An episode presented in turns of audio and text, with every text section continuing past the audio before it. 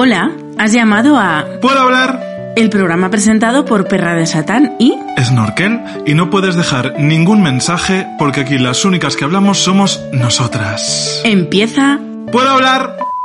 Hola Beatriz. Hombre, Enrique, ¿cuánto ¿Has, tiempo? has digerido ya el éxito de nuestro segundo XXL en el Teatro Reina Victoria de Madrid delante de 400 unidades de personas? Yo dije, sabes que dijeron muy bien. Tú- nosotros Otra digerimos- cosa es la absorción. Yo, yo tengo como las vacas, cuatro estómagos, entonces, claro, voy, voy digiriendo varias cosas a la vez. Pero hay una cosa que eh, las que estuvieron presentes en el, en el teatro lo tienen claras y nuestras oyentas, ni que decir cabe, que es que nosotros hacemos muchos chistes con, en, es- en el caso del teatro fue con un elemento, con un que está ahí presidiendo, que es un muñeco Furby. Con el que nosotras al- perdón a las víctimas. a lo mejor comparamos en un momento dado a pues la presidenta de la Comunidad de Madrid en estos momentos con ese muñeco Furby por lo que sea. Pero más allá del chascarrillo, nosotras somos mujeres comprometidas y por eso en un momento en el que evidentemente la ciudad donde vivimos, la comunidad donde vivimos, somos madricentristas en este momento porque nos Queremos toca- pedir perdón por el, Sí. por el madricentrismo, que no todo en la vida es Madrid, pero cariñas, noso- este es nuestro podcast.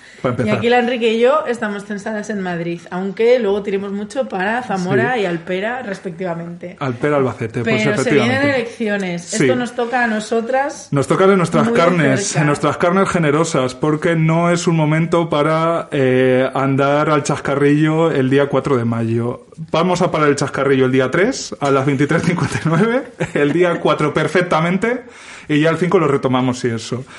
Entonces hemos lanzado invitación a los dos partidos que creemos que más nos representan. Y Rauda y Veloz, a quien tenemos hoy con nosotros. La gente ya lo sabe Mónica García, cariño. ¿Y el otro es Edmundo? El otro, el otro es ese partido que empieza por V, ¿te imaginas? Digo, no, mañana viene, ¿te imaginas? En este, ahí sí desinfectaría yo, pero ya con crucifijo, ¿no? Mónica, muchísimas. Ya es Hay que verdad. desinfectar con dildo. Con, el Satisfyer, ¿no? Eh, después de usarlo así. Tin, tin. Mónica, muchísimas gracias por atender la llamada de, de- de estas dos personas absurdas. Mm, muchísimas gracias. Fue, creo, un WhatsApp más que una llamada, pero muchísimas gracias. Ella, qué precisa. ¿Cómo es la política? Hombre? Hombre, me dice, me hacen un fake check de check de. Me dice, no fue una llamada. Mintió, ya empieza, Ya empieza empezó. mintiendo. Vale, empezó. Eh, Mónica, eh, ¿te puedo tutear? Obviamente. Tenemos Tuteame. muchas, muchas esperanzas depositadas en ti eh, y en Pablo Iglesias. Por favor, eh, necesitamos salir de este agujero. Lo necesitamos vivas. Claramente. sí. Como, que nos da, como que nos va un poco la vida en ello, ¿no? Sí, Yo sí. así, así lo siento, no sé si es producto de los medios, que los medios también a veces, Hmm. eh, bueno, pues les gusta hacer que nos sintamos de una determinada manera, o es que el clima político en Madrid realmente está... eh, Bueno, está muy crispado, ¿eh? Crispadillo, pero sí que no, yo sí que me siento un poco hundida, es la palabra, en ese agujero, en ese agujero estoy yo, esperando que alguien venga y nos salve. Porque no se ven las cosas. A ver, es que es muy fácil crispar. Quiero decir, la herramienta de la crispación es, eh, es la, pues la, la herramienta, ¿no? Cuando, no tienen, cuando no tienes otras herramientas políticas, es tan fácil encender la llama de la crispación que yo entiendo que los que no tienen nada que ofrecer, ¿no? Ni a- al futuro, ni a Madrid, ni a nada, pues la utilicen, ¿no? Yo, a mí me parece una cosa un poquito perversa, por cierto. Sí, el- elegir entre libertad- comunismo o libertad. Ojalá las dos, también te digo, ¿no? O sea, como si, como si hubiera que elegir. Pero además tiene todas las, todas las, ¿no? las derivadas. El otro día decía, eh, libertad o tauromaquia. La- no, la libertad es tauromaquia. No sé, la libertad es la tortilla con cebolla. La, liber- la libertad puede ser todo aquello que, que ahora mismo a la señora. Ayuso le apetezca subvencionar, ¿no? Mm. En fin, en cualquier caso, el 4 de mayo eh, para todos los que vivimos en la Comunidad de Madrid va a ser un día importante y eh, desde Puedo Hablar eh, nos gusta mucho hacer política, esa política con minúsculas, no esa política pues de hablar de nuestros cuerpos gordos, de mi cuerpo marica, de, de que somos provincianas, de que estamos cucú, de salud mental, que son nuestros grandes, como siempre decimos, Mónica, ven por el chascarrillo, quédate por los traumas. A veces lo decimos al revés. A veces cuando está mi compañera en la televisión nacional, como el otro día en la 2, lo dice al revés. Ven por los traumas. Ve por los traumas, que, ve por los traumas que es lo Me más atractivo. representas, claramente me representas. Entonces, eh, de, de verdad que también queríamos como cristalizar el hacer la política mm, real de los políticos y que este 4 de mayo, joder, al menos que también nuestro espacio sirva para dar a conocer a la gente que creemos que es interesante que nos gobierne. Entonces, Mónica, para esa gente desencantada, que es como ese el, el fantasma que recorre la izquierda, ¿no? En las Sí. últimas décadas. Para esa gente a la que le va a dar pereza, esa gente precaria a la que le va a costar mucho ir a votar un día laborable, por favor, eh, vamos a ofrecerles un, un ratito de charla calmada con gente normal, porque estábamos aquí, Bea y yo, como diciendo, qué nervios, ¿no? Y, y- y- luego pensamos, qué tontería, ¿no? Los políticos son personas normales y corrientes. Algunos, algunos.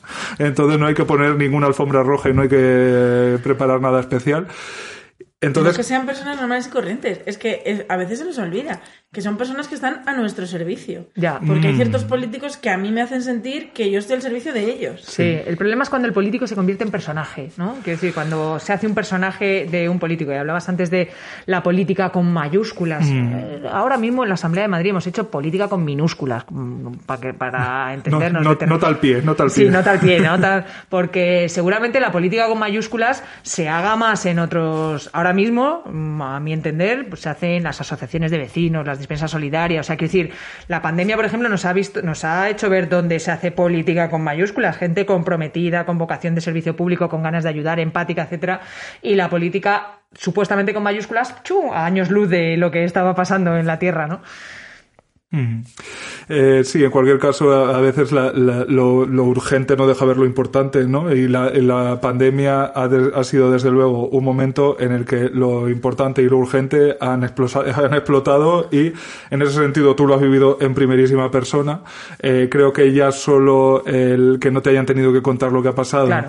eh, es un grado de conocimiento interesante para alguien que tiene que decidir políticas en la Comunidad de Madrid y no pues estar a ver si al gobierno le puedo hacer la cama mm, con una hora más de, de toque de queda, una hora menos, más allá del kilómetro o más menos. Entonces te quiero preguntar en primer lugar, eh, estar en política y estar a la vez en primera línea en el Hospital 12 de Octubre, eh, ¿cómo lo has hecho? ¿cómo llegabas a tu casa? No, la verdad es que lo llevo haciendo muchos años. Lo que pasa es que es verdad que la pandemia ha sido como todo más intenso, ¿no? La política más intensa y eh, el hospital muchísimo más intenso, ¿no? Y un poco lo que decías, eh, el- el contar lo que realmente estás viendo y lo que realmente estás pasando y llegar a la asamblea contarlo y que te llamen mentiroso, comunista, bol- bolchevique, quiero decir una serie de cosas, ¿no? Ese alejamiento que yo siempre cuento entre el mundo político y el mundo real, ¿no? Pues es que, claro, ha- hablabas antes de, de los desencantados, ¿no? Los precarios y desencantados del mundo.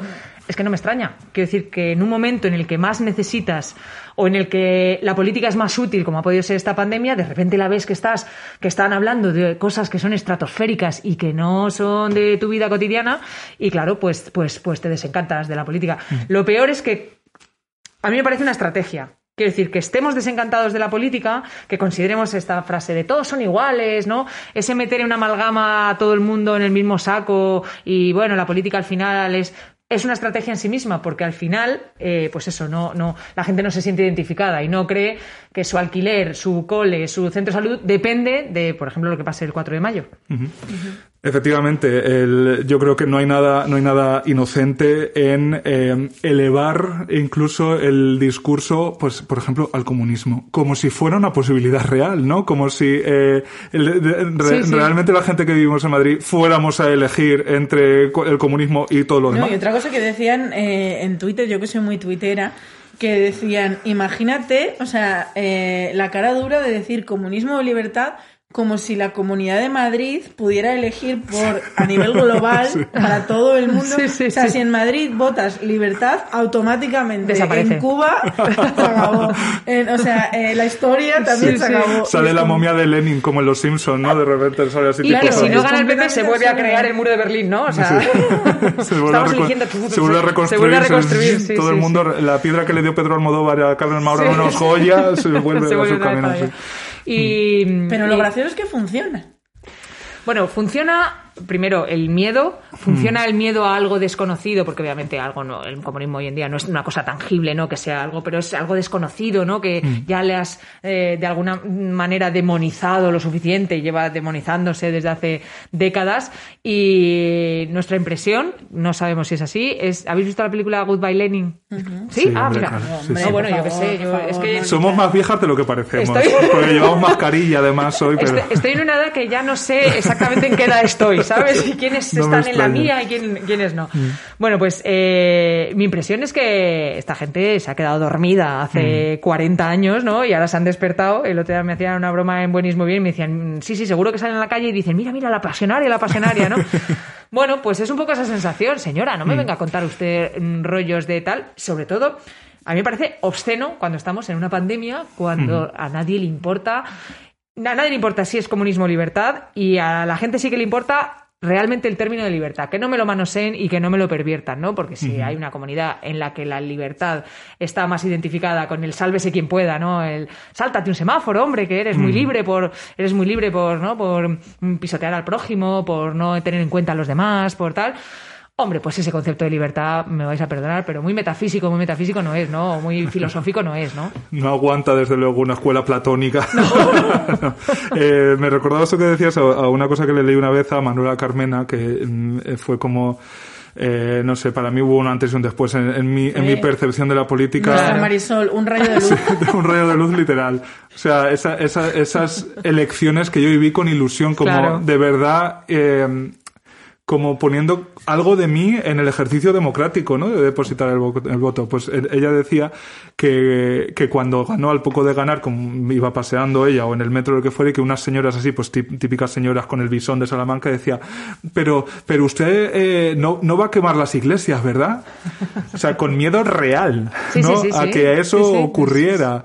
Entonces es como, claro, si te llevas el debate político a, a- a generar en la, en la mente de la gente que eso puede pasar, claro, puedes pasar por alto, por ejemplo, pues que eh, Isabel Díaz Ayuso, que puede o puede que no se parezca un poco a un muñeco Furby, eso ya es otro debate. Tengo algo que decir al respecto.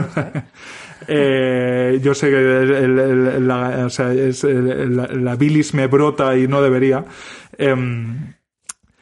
Que, que ella decidió que si tú eras, tenías determinada edad en un momento dado de la pandemia, pues que lo sentía mucho, ¿no? Que ahí Bueno, había, esa- había prioridades. Esa imagen del utilitarismo y Mm. de la productividad y de que todo está enfocado a que dé un beneficio. Eso es. Mm. Y pues hay gente de esta sociedad que no nos da beneficios ni es productiva, ¿no? Entonces es la deshumanización absoluta, la antisociedad, antisocialización, y yo eh, siempre lo identifico con que es la falta de empatía, por supuesto, pero la falta de empatía más, eh, más, eh, ¿cómo decirlo? Eh, siempre me faltan las palabras.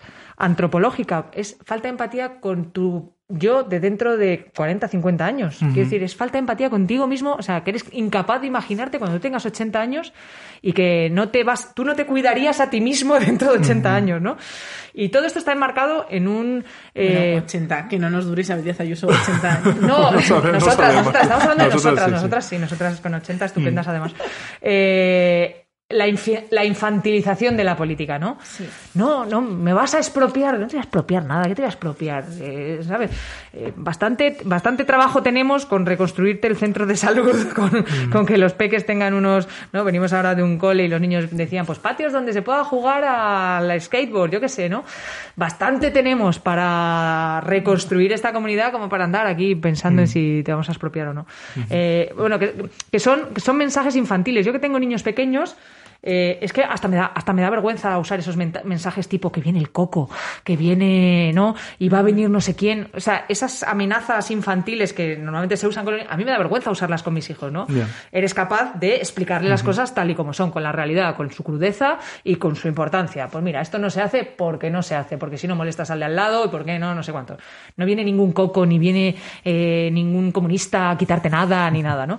Pero bueno, es que, insisto, creo que es una estrategia de infantilizar la política, de desproveerla, ¿no? De todo su efecto transformador y de toda su capacidad, ¿no? Entonces, en cuanto la, la deshumanizas, pues claro, la gente dice, pues es que estos son todos iguales, ¿no? Sí, como al final reducir el debate a que nosotros somos los buenos y los demás son los malos. Los buenos y malos, es que, es que ni en Marvel, ¿no? Yo creo que ni, no, son... La cosa es más compleja, Es bastante más compleja, Sí, ¿no? es verdad, los superhéroes han, han evolucionado, mejor. Pues nada, hay que ponerles un poquito de cómic y de cultura popular.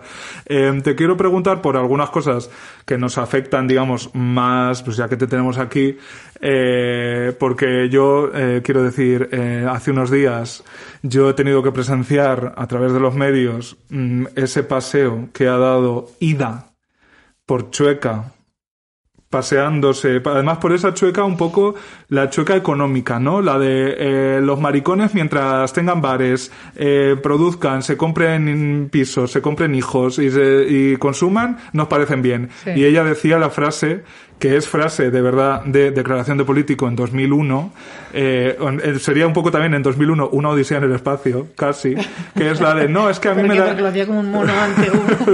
Le faltó después, efectivamente, darle con un hueso a lo que fuera.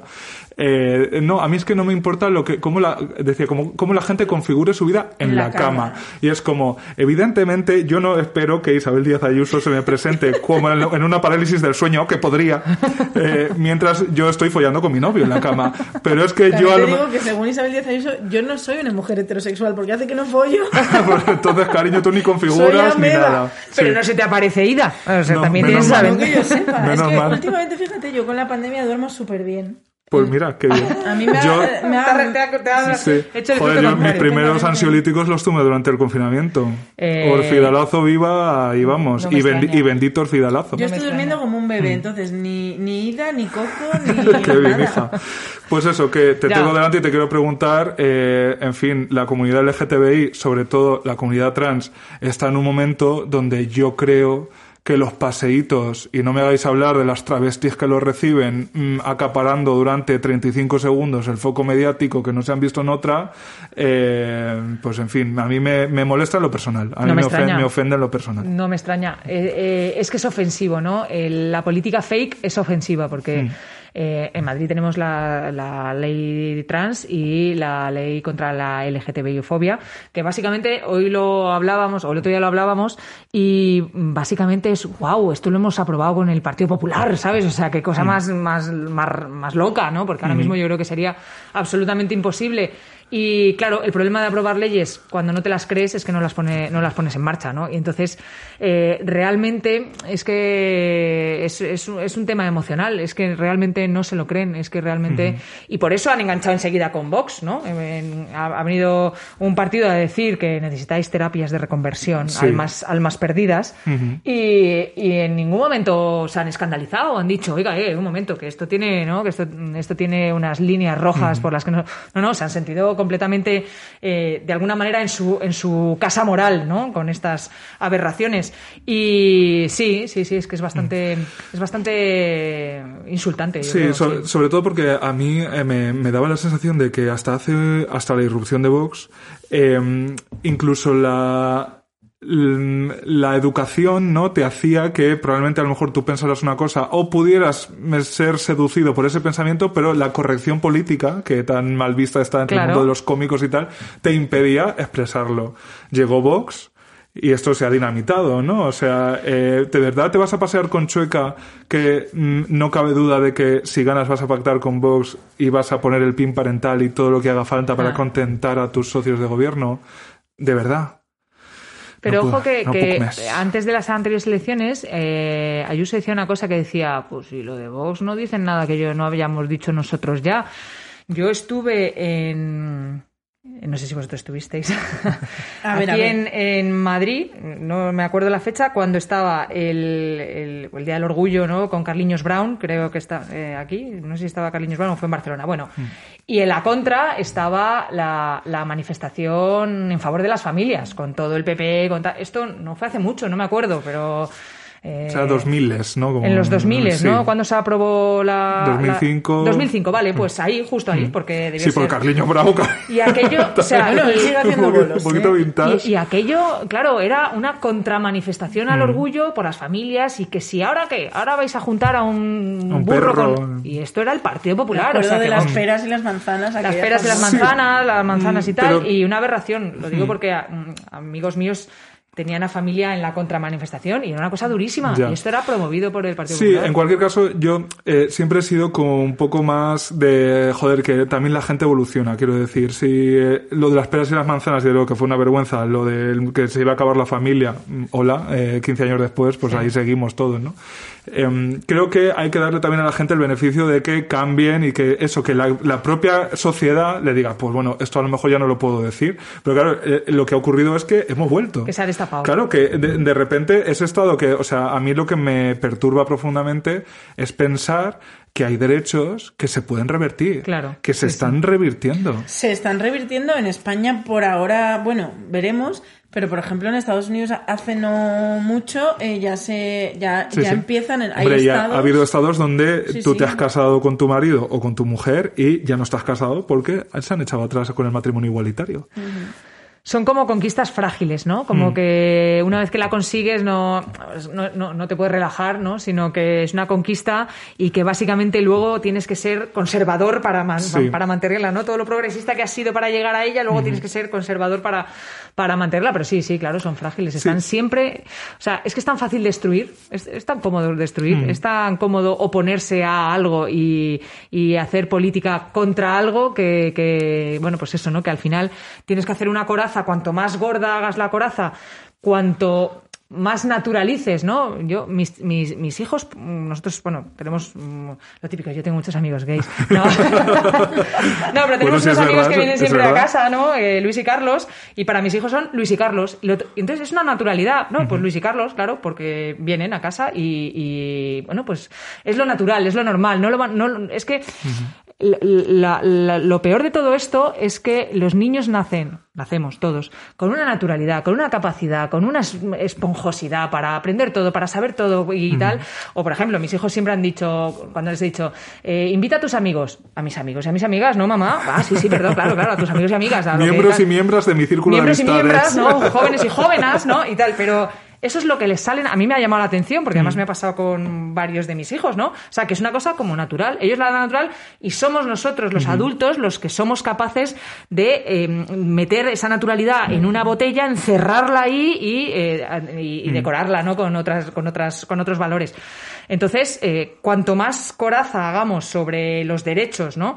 Eh, y más los blindemos socialmente, en la educación, en la sociedad, en los medios de comunicación, pues más difícil también les dará, más difícil les será a ellos, ¿no? No, no, no usar esa mm, política correcta, ¿no? Claro, sobre todo a mí lo que me da terror es que precisamente eh, la, la lucha del colectivo ahora mismo está, desde luego, la comunidad trans en su despatologización eh, nacional absoluta y de una vez por todas, pero también en la educación. O sea, es ahí donde se está librando la batalla cultural, Claro, incluso, incluso dentro del propio gobierno del Estado.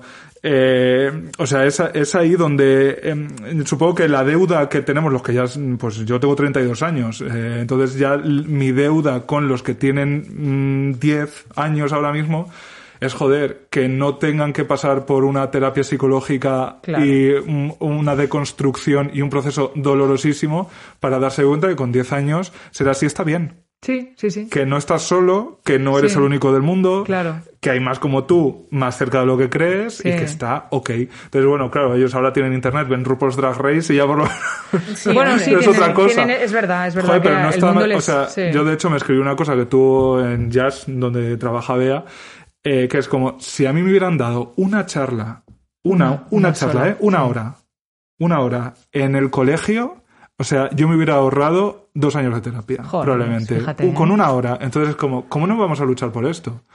Y con esto todo. Eh, porque la Sí, salud sí. mental es otro de nuestros debates que también te queremos preguntar por ella. Ah, Es un debate que a mí me, Ve al, me vete al médico.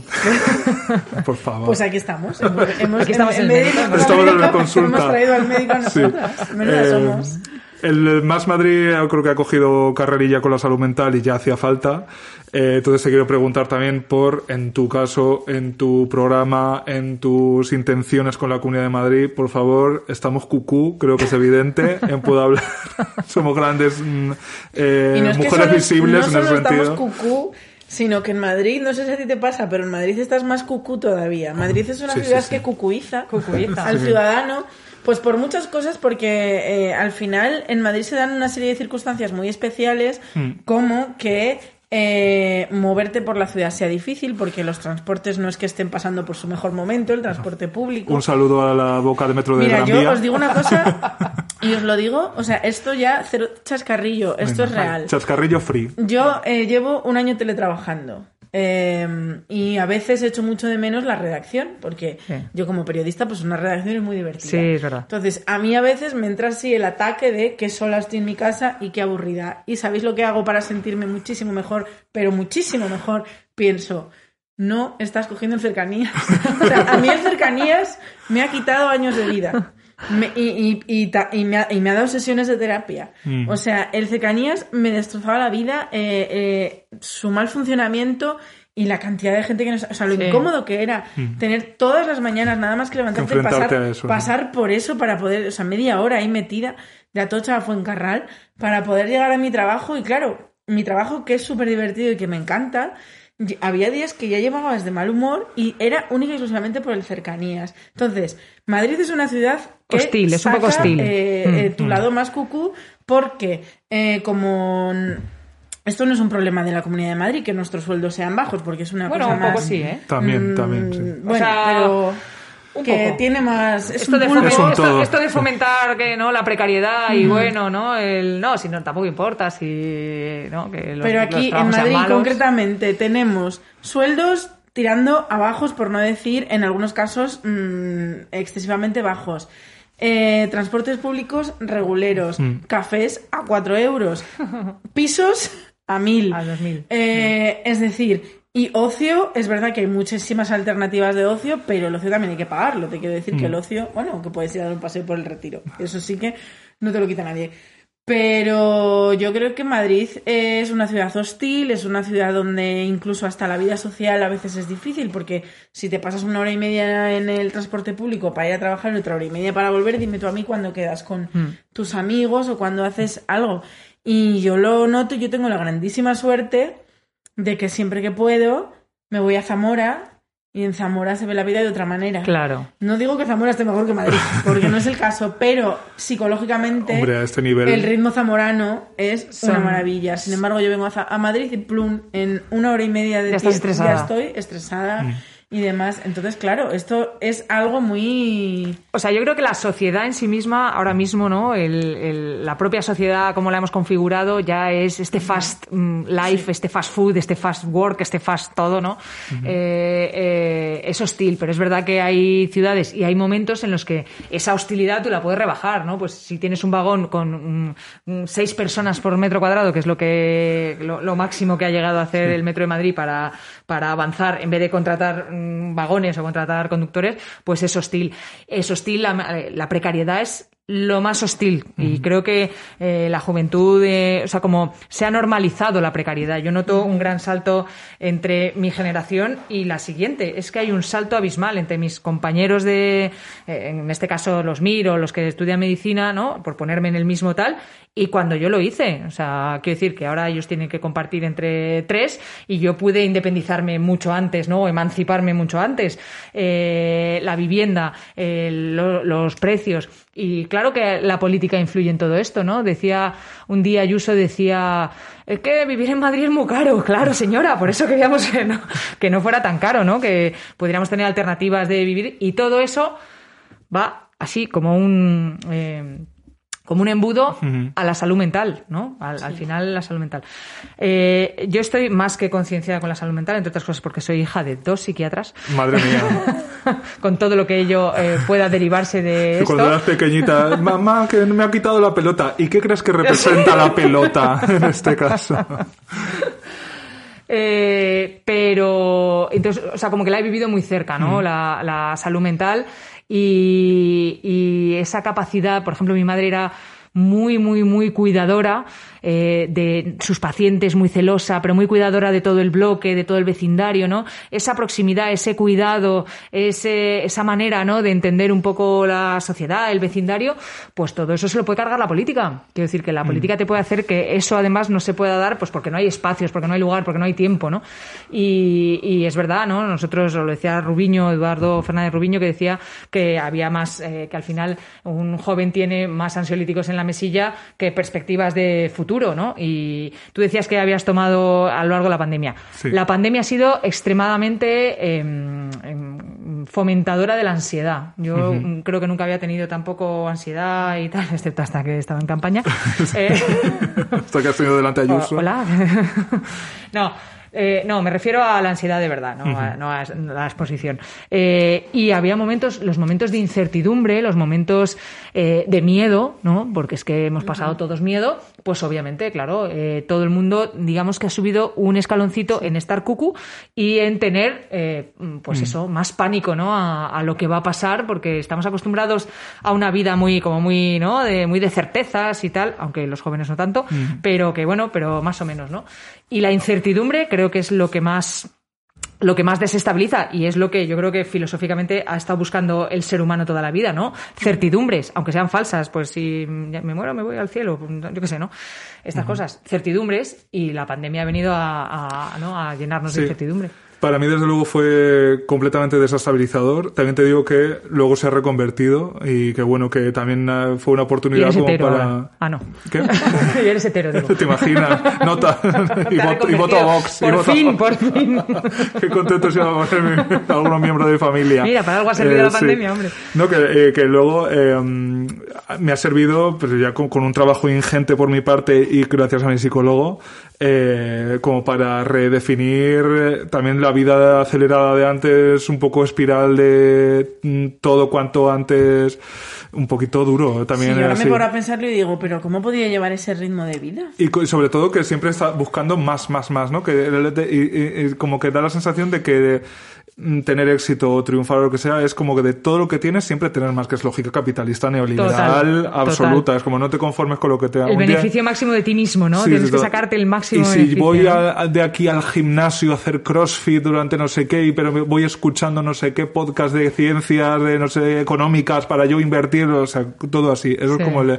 Entonces, la pandemia, al menos, en mi caso, me ha servido para decir, pues no, cariño, date cuenta. Ya. A lo mejor no hacía falta estar en todos los saraos todos los días, hasta las tantas, y luego hacerlo todo perfecto y ser el Claro. que más Entonces, bueno, en ese, en ese sentido, empecé con Orfidalazo, pero luego no, no ha estado mal. Entonces, yo creo que esa lección hay que aprovecharla, en política Total. también. Sí, es sí. como que, a ver, eh, hay que poner atención pues a los cuidados a- o sea mm, salíamos todos a aplaudir felices y contentos contentos poníamos el resistiré y aquí en mi calle lanzábamos burbujitas y toda la historia vale pues eso ahora cariño 4, Traducirlo. de mayo Sí, sí. amiga coma date cuenta no como que eh, ese espíritu también bonito que se vivió joder hay que llevarlo Sí. el, en el momento en el que nos dimos cuenta de que las prioridades a lo mejor podían ser otras eso tiene que tener una traducción Bueno, básicamente, de hecho, a mí la parte más perversa de Ayuso y del, del Partido Popular es cómo han intentado, y no, han, no sé si han sabido, creo que en una cierta parte sí,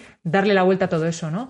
A todo ese sentimiento empático, solidario, ¿no? Todo eso que tenemos todo dentro, a decir, ya, pero si eres egoísta y eres individualista, te va a ir mejor. ¿Qué más te da? Bueno, a mí yo siempre cuento la frase esta demoledora de, ¿para qué vamos a sacrificarnos el 99% si el uno- para que el 1% se cure, ¿no? Que dices, bueno, señora, es que igual en ese 1% estás tú, mañana en ese 1%. Quiero decir que, por ejemplo, hablando de la salud mental, la salud mental no es una cosa, excepto los pacientes que son crónicos o que tienen ya una patología crónica, la salud mental es una cosa en la que entras, sales, eh, la estabilizas, aprendes o no aprendes de ella, tampoco tienes por qué aprender, ¿no? Mm. Como dice una amiga mía que escribió un libro que se llama Los días iguales, hablando de su propia depresión, dice, mira, a mí esto no me ha servido para nada, básicamente para sufrir como una perra. Sí, sí, tampoco hay que romantizarla, No, tampoco que es- romanticemos, o sea, esto es un mal trago que no se lo deseo a nadie, ¿vale? Pero no hagamos productiva eh, la depresión. Claro, Lo claro. que, lo que me ha claro, enseñado mi depresión, pues eso, a querer tirarme por la ventana. Por eso, entonces, eh, eh, ¿cómo darle la vuelta desde el mundo? Porque claro, la solución a la pandemia era una es y será y ha sido siempre una solución progresista. Siempre. O sea, nos hemos dado cuenta de lo que importa lo común, de lo que importa la sanidad pública, de lo importantes que han sido los profesores, eh, los docentes y el apoyo y no sé qué, lo importante que es bajar las ratios, lo importante es que eran el modelo de residencias en el cual, con este modelo de residencias absolutamente eh, mezquino que hemos creado, pues ha hecho que se nos vayan ¿no? 7.000 de Miles, nuestros, sí. de nuestros mayores, ¿no? Entonces, lo que, o sea, lo que el sentido común decía es, ah, amigo, el modelo falla. El modelo este neoliberal salvaje de sálvese quien pueda, falla.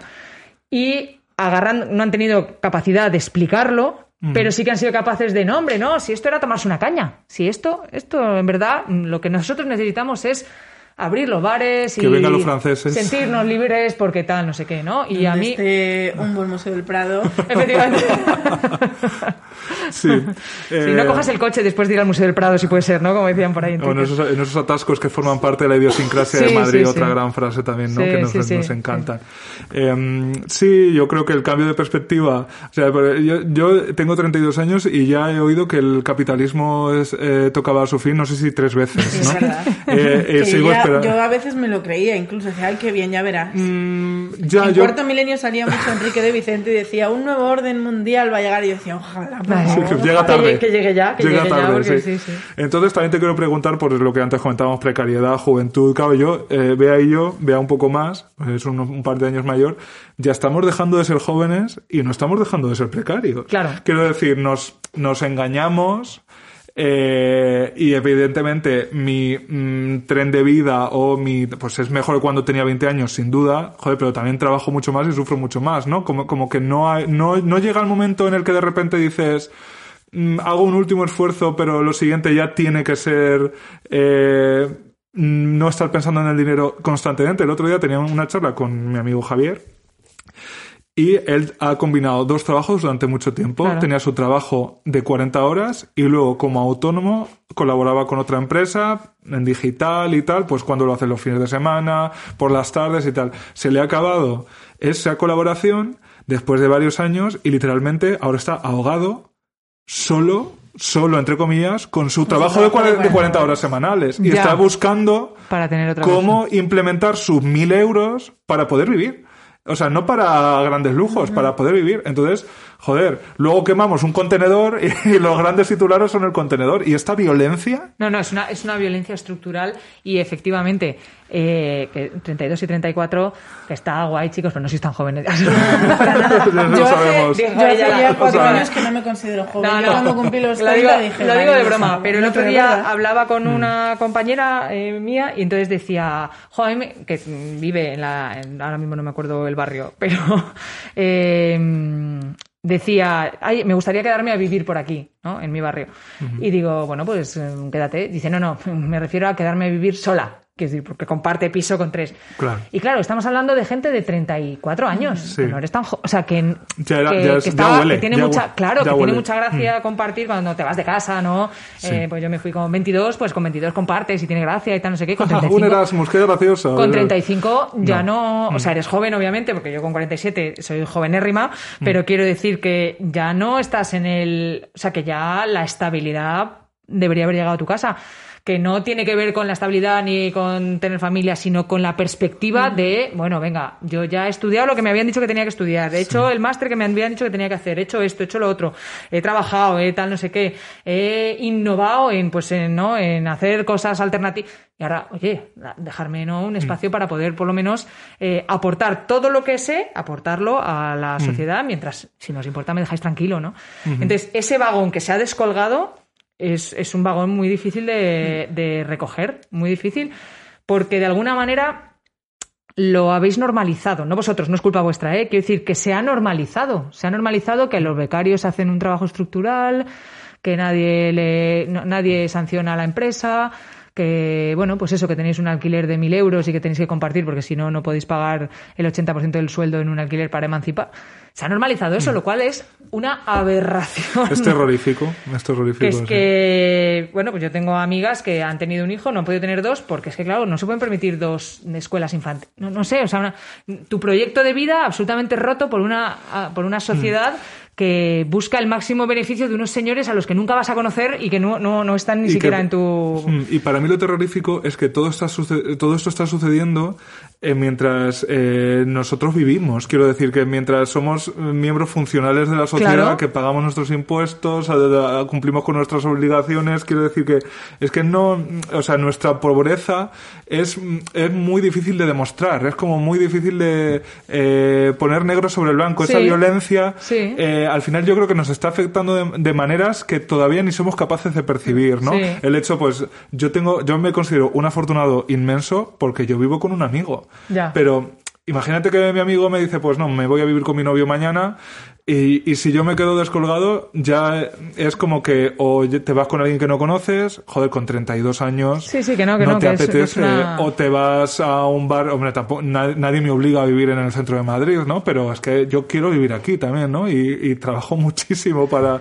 O sea, que Sí, como bueno, que- porque luego, luego ha habido toda una serie de, ¿no? de propaganda de, ya claro, qué morro, tú es que quieres vivir en el centro de Madrid. Mm, sí, claro, quiero vivir en el centro de Madrid. No, o en el centro de Madrid No, o en el yo barrio no vivo donde... en el- me- yo no vivo en el centro-centro y mi situación es muy parecida. Bueno, a eso encima, es que luego eso encima ha sido ¿no? una, una Sí, onda sí, sí, es- expansiva, o sea, decir que totalmente. esto ha llegado en diferentes dimensiones, pero ha llegado ya a los Sí, que ahora mismo vivi- los- vivir en Usera tampoco, sí, que tampoco es como que, que pagas cuatro perras. Sí, sí, no, no, entonces... Sí. Yo, de hecho, mi, eh, volviendo un poco y cerrando ya el círculo de ese lema de comunismo o libertad, mi padre es un poquito pepero. Entonces, a veces tenemos. Bueno, un poquito. mm, eh, ¿A media jornada? eh, Pepero no. a me- ah, jornada Es completa. jornada, está 40 horas también. Qué bien. Y, y entonces eh, tenemos conversaciones, porque pues a, a él le sorprende mucho que yo no sea una mujer como Dios manda. No comulgues, no comulgues. Es que de Entonces, verdad... claro, él como que es de esas personas que sí le funciona el lema comunismo o libertad y sí le funciona eh, Ayuso. Eh, Entonces yo le rebato. Y, le, y a veces para picarle, porque él también me pica a mí, pues a veces para picarle le digo, papá, ¿cómo no voy a elegir comunismo si no tengo nada? Claro. Con 34 años no tengo literalmente nada. Si es que me estáis empujando. Me Nada. estáis empujando. Digo, ¿cómo no voy a querer el comunismo? El comunismo por lo menos me daría una casa, un no sé qué, todos igualicos. Un terrenico. Una casa gris y del mismo color, Claro, igual pero que la de al lado. Pero tendría algo, Sí, pero sí. eh, a mí lo que me sorprende mucho es que eh, la generación de mis padres, o a lo mejor también es el entorno de mi padre, que no porque tengas 60 años vas a tener que ser de derechas, pero bueno, un poco eh, la gente eh, como mi padre, eh, que, les asusta realmente, pues eso, el comunismo, que apoyan, que ven, que ven lógico, que a mí es lo que me sorprende, que ven lógico la política del PP, etcétera, etcétera, ellos, mm, no quiero pensar que mi padre no tiene empatía, pero no son capaces de ver, o sea, creo que todavía siguen viviendo en la fantasía, mi padre, sin ir más lejos, sigue viviendo en la fantasía en que yo, más tarde o más temprano, me estoy retrasando un poquito pues Ya. por la cosa que Pero de algún día llegarás. artista. Pero más tarde o más temprano me voy a comprar mi piso. Con tus voy a- visillos. Voy a, formar mi, claro. Para tus mirar- visillos. Eh, voy a, con- ¿Cómo sería un visillo en casa comunista? Todo igual. Medio De- de- así, sí, todo mal cortado, sin un adorno ni nada. Hola, camarada Begoña. y no es capaz de aceptar que su hija está perdida, que su hija está dejada de la mano Mm. de Dios y que su hija eh, no tiene literalmente dónde caerse muerta porque nadie le va a asegurar mis- mi, pensión no existe. Yo no voy a tener una pensión, yo no, o sea, yo no tengo, él, él, él- mi- mis padres viven con la tranquilidad, entre comillas, de saber que su piso está pagado, que también su esfuerzo le ha costado, pero bueno, ya está pagada esa hipoteca. Eh, que su pensión está asegurada más o menos porque tiene 60 años, igual en estos Sí. 5 cambia la cosa. Sí, sí. Eh, y no son, o sea, no son capaces, de- no sé si es que no lo quieren ver porque tiene que ser muy duro también como padre ver que tu hijo literalmente no tiene dónde caerse muerto o eh, siguen con la esperanza de como, como ellos han vivido tantos Mm. años antes del 2008, siguen con la esperanza de que algún día las cosas volverán a ser como de que antes. acabe nuestra adolescencia Claro. así Y alargada. que- Bueno, Eh, es que esto tiene que ver, yo creo, con el individualismo, ¿no? Que al final eres, eres tú como individuo la que has elegido un modo de vida que no era el que tal, cuando lo que no se dan cuenta a lo mejor es que no lo has, ele- no lo has elegido tú, o sea, tú has elegido eh, no ser pepera, ¿vale? Pero que el, el modo de vida alternativo a lo que se supone que es una mujer como Dios manda, eh, eh, o sea, quiero decir que, que- que tiene que ver con, con una colectividad, que tiene que ver con un cambio. O sea, a mí me cuesta, a mí me cuesta entender ahora mismo a los a la generación Z, porque me cuesta, son otros códigos, son A otra nosotros manera. también. Claro, por eso digo, son otros códigos, son Por eso ya no otras... somos tan jóvenes. Por eso, por eso. Esa, es la, esa es la vara de medir, ¿no? Sí. Cuando no entiendes a, a El una... TikTok, nosotras ya. Claro, entonces, bueno, pero una cosa es que no lo entiendas y otra cosa es que tengas la capacidad de decir, vale, no lo entiendo, pero lo respeto. Mm. Y son otros códigos, son otras maneras, son otras maneras de relacionarse y, y ya está. Y claro, o sea, yo creo que ha habido demasiados años en demasiada a lo largo de esta sociedad en la que, eh, bueno, al- al- de alguna manera el, eh, el escenario social era monocolor, ¿no? La mujer tiene que tal, no sé qué. A mí, por ejemplo, eh, me, me- me cuesta, ¿para qué te metes en ¿para qué te metes en política? Pues si tú eres anestesista, si tú ya tienes tres hijos, me han llegado a decir, si tú ya tienes tres hijos, ¿para qué, para, para qué te metes en estos líos, no? Pues para bueno, tener 12 millones.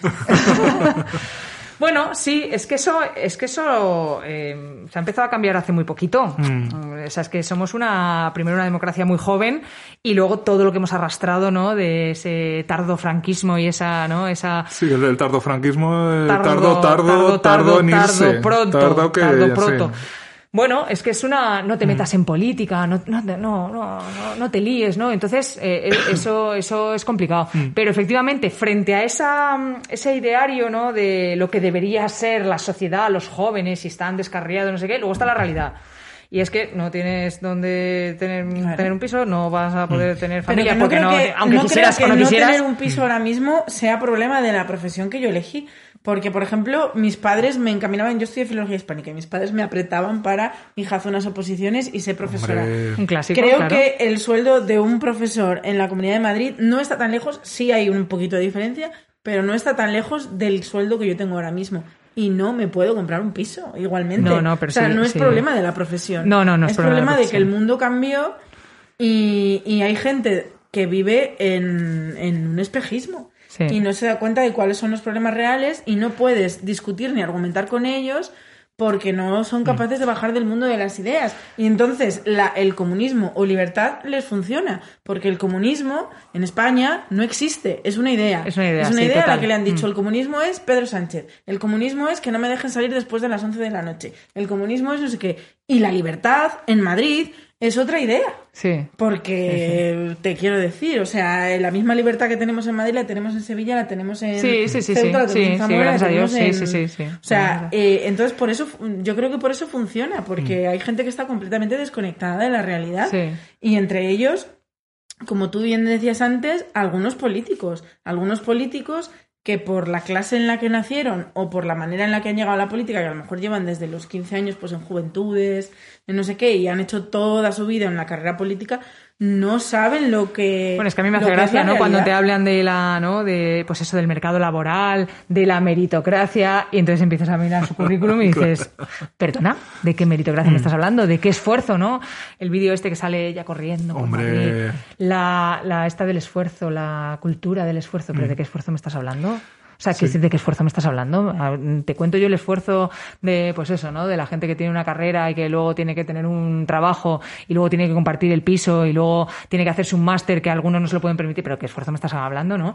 Entonces, sí, bueno, esa, des- esa desconexión de la realidad. Total. Que a mí que eso no- es lo que, volvemos otra vez a lo de antes, que me resulta ofensivo. Sí, sí, es Eso es absoluta. lo que me resulta completamente ofensivo, Sí. porque si por ser un perro en Twitter tienes derecho a ser la presidenta de la Comunidad de Madrid, perdonadme, pero la presidenta de la Comunidad de Sobre Madrid todo, por lo menos, yo. no me Sí. hables, sobre todo, no me hables de lo que es la cultura del esfuerzo. Quiero decir, háblame de la, yo qué sé, de la política o háblame de cosas tangibles, pero no me hables de la cultura del esfuerzo, porque no me puedes hablar de la cultura del esfuerzo. Gente que no ha pisado nunca un, eh, el, o sea, la- el mercado laboral, no me puedes hablar de la cultura del esfuerzo, ¿no? Eso es, eso es que el, el emprendedor del año y es un tío que al que su padre le monta una empresa y claro, la empresa va muy bien. Claro. Qué, qué gran meritazo, Qué gran ¿no? Empezaron en un garaje, eh, pues lo tenías Sí. para empezar. Eh, eh, a- hace poco salió en el país un, un experimento ¿no? que habían hecho, eh, no me acuerdo si en Estados Unidos, pero era eh, que a mí me gusta contar, que ponían a varias parejas a jugar al Monopoly, ¿no? Eh, y hacían el experimento y a una de las, de las personas por azar tiraban un dado y decían, vale, tú eh, sales con más bancos, con más coches, no sé lo que se tiene el Monopoly. Dinero, Casas, hoteles, sí, dinero. casas, hoteles, sí. dinero, coche, lo que sea, no sé, tú sales con más. Y les dejaban jugar, ¿no? Y entonces, primero la actitud del que ya partía, ¿no? Hablaba más, gritaba más, les ponían patatas, comía más, consumía más, tal, sí. Menos Y- mal que no nos dieron caso. Sí, lo confesamos. empezamos. Comunista en lo político, Bueno, neoliberalista en la El, alimentación. el- el hidrato de carbono. Nosotros somos capitalistas. Hidratos, cuantos más, mejor. Cuanto más mejor porque se crea más, se hace más energía. Claro, Oye, claro. cuesta mucho cultura del esfuerzo para acabarse una pizza. Hay que hacer el esfuerzo. Meritocracia. Bueno, y terminaban el tal y les hacían, y les preguntaban, ¿usted por qué cree que ha, que ha ganado la partida? Porque yo mm, Porque yo molo, lo valgo. molo todo. No, no, porque molas todo, no, porque has partido de unas condiciones iniciales que son infin- que son por azar muchísimo mejores que las de tu compañero. Pero cómo eh, iba, iba, ¿no? De alguna manera amoldando la, la manera en la que hablaba, ¿no? Tal, es es súper interesante, ¿no? Sí, eh, desde luego nuestra, el gran engaño de nuestra generación, que las consecuencias las estamos todavía pagando, fue ese esfuérzate, Sí. ¿no? Porque a nosotros se nos, se nos exigió un esfuerzo que luego no es que no haya tenido una recompensa, es que segui- seguimos padeciendo el agotamiento de ese esfuerzo y luego la frustración de, de, de no ver nada traducido a la realidad. Y luego yo creo que el trauma colectivo que supuso la crisis del 2008 está por ver las consecuencias. Porque quiero decir, eh, ¿qué, qué previsión de futuro? ¿Cómo, cómo me enfrento yo al futuro colectivo? mm, como Estado de España cuando no me ha dado más que disgustos, ¿no? Sí, cuando sí, no, sí. Me ha, no me ha exigido más que esfuerzos eh, etéreos que luego se, ha- se han, han desaparecido. Entonces, para ir terminando este programa, si ganas las elecciones o si hay un acuerdo soñado por muchos de nosotros para que eh, el bloque progresista asume y te encasqueta en la presidencia, por favor, ¿qué es lo primero que vas a hacer? ¿Qué es lo primero, lo segundo lo tercero? Lo primero, pero en materia de juventud, en materia de tal, en materia de Lo cual. que tú quieras. sí. Lo que tú quieras. Mira, primero poner un poquito de orden en Por esta favor. comunidad, ¿no? Poner Sí. un poquito de orden. Eh, yo- lo, lo primero, dado que estamos en una pandemia, vamos a dejarle un huequito a lo que viene siendo la vacunación y, y la, la sanidad Sí. y el plan este que tenemos de vete al médico. Gracias, quiero ir al médico, pero es que ni siquiera me dejáis ir al médico, ¿no?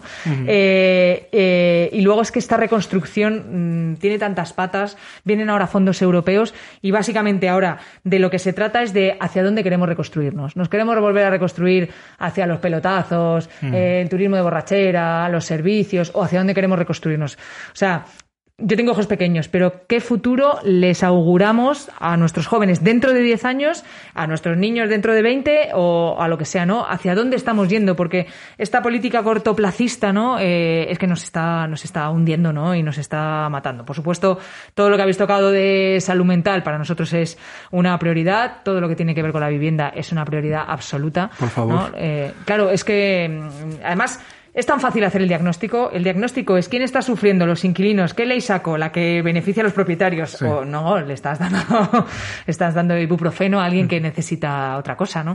Eh, y, y, pues eso, el tema de vivienda para nosotros es un, es un tema fundamental.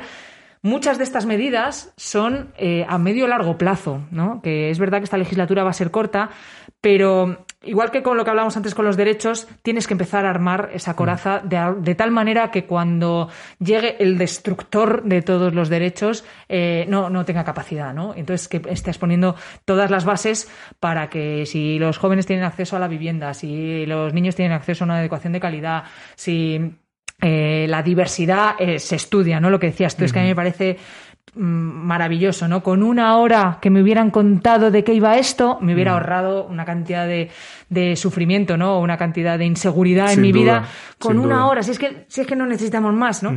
Entonces, eh, estimular todo ese talento, toda esa red que tenemos, que es que es súper rica en esta sociedad y en esta comunidad, ¿no? Que además cada uno viene de un lado, ¿no? Que somos diversos, que somos, eh, que tenemos esa capacidad, ¿no? Tan acogedora y que a la vez somos hostiles, ¿no? o sea, que tenemos un entorno bastante hostil.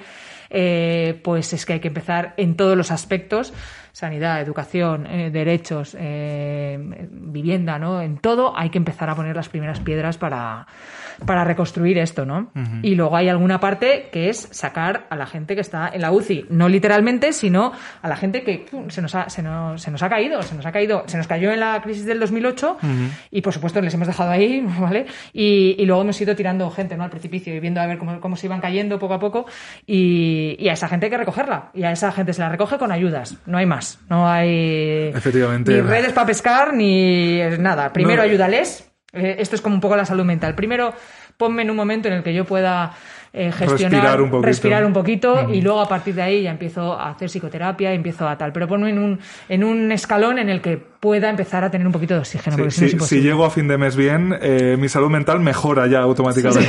ya te lo digo. Pero es Anda, que claro. luego, pues luego el- la- los bancos piden dinero y siempre hay. Es que Sí, mm, sí. tócate el coño bien tocado. En Pues fin, cariño, ahí lo tienes. Tenemos que ser un banco. tenemos que hacer un banco. Bueno, es que ya habéis perdido, habéis Anu- perdido la oportunidad de ser anunciamos Puedo la hablar el banco. anunciamos nuestra constitución en un banco y anunciamos también que por salud mental nos vamos a tomar una semana de vacaciones de este vuestro podcast, por favor, Sí, que llevamos desde septiembre sin y sobre todo te Desde queremos dar septiembre no para, no para, no, No para, no para. Pues Sobre vamos a todo- parar un poquito ahora. Te queremos dar las gracias, Mónica. Eh, Gracias a vosotros, ha sido un placer. Queríamos, queríamos usar eh, nuestra pequeña y colorida trinchera para decir que, por favor, lo importante es que vayáis a votar el 4 de mayo, las que vivís en la Comunidad de Madrid, por favor. O no pedís el voto por correo, como he hecho yo. Ah, sí, es, Eso es- Es que yo el es día fácil, es 4 bastante fácil. trabajo, entonces como Sí. no me apetece estar nerviosa por si llego tarde, por si no tengo tiempo, por si no sé qué, pues yo me fui a Es correos bastante fácil, son dos paseitos a correos. y le Sí. dije, me dé usted el voto por correo y me dijo, rellene este formulario y Adelante. ya está. Ya está, es muy fácil, sí. Luego tienes que ir a votar, que no se te olvide esa Sí, claro. Luego viene un señor a tu casa, Y te adelante. da todos los papeles y tú dices, ¿qué papel pongo? Este, lo metes. Pumba. Hay que meter varios papeles, cuidado, cuidado. Es un poco complicado, pero yo creo que hemos hecho cosas sencillas. muchísimo más difíciles. Eh, llevamos muchos años haciendo cosas mucho más difíciles, Sí, sí. que es, como, por ejemplo, sobrevivir. Gracias. Mónica. Animamos, por favor, al voto. Votad vivas. Y si os ha gustado nuestro programa, siempre nos podéis ayudar con un simpático coffee en nuestro coffee.com. Y hasta luego, Mari Carmen. Adiós, amigas. Adiós.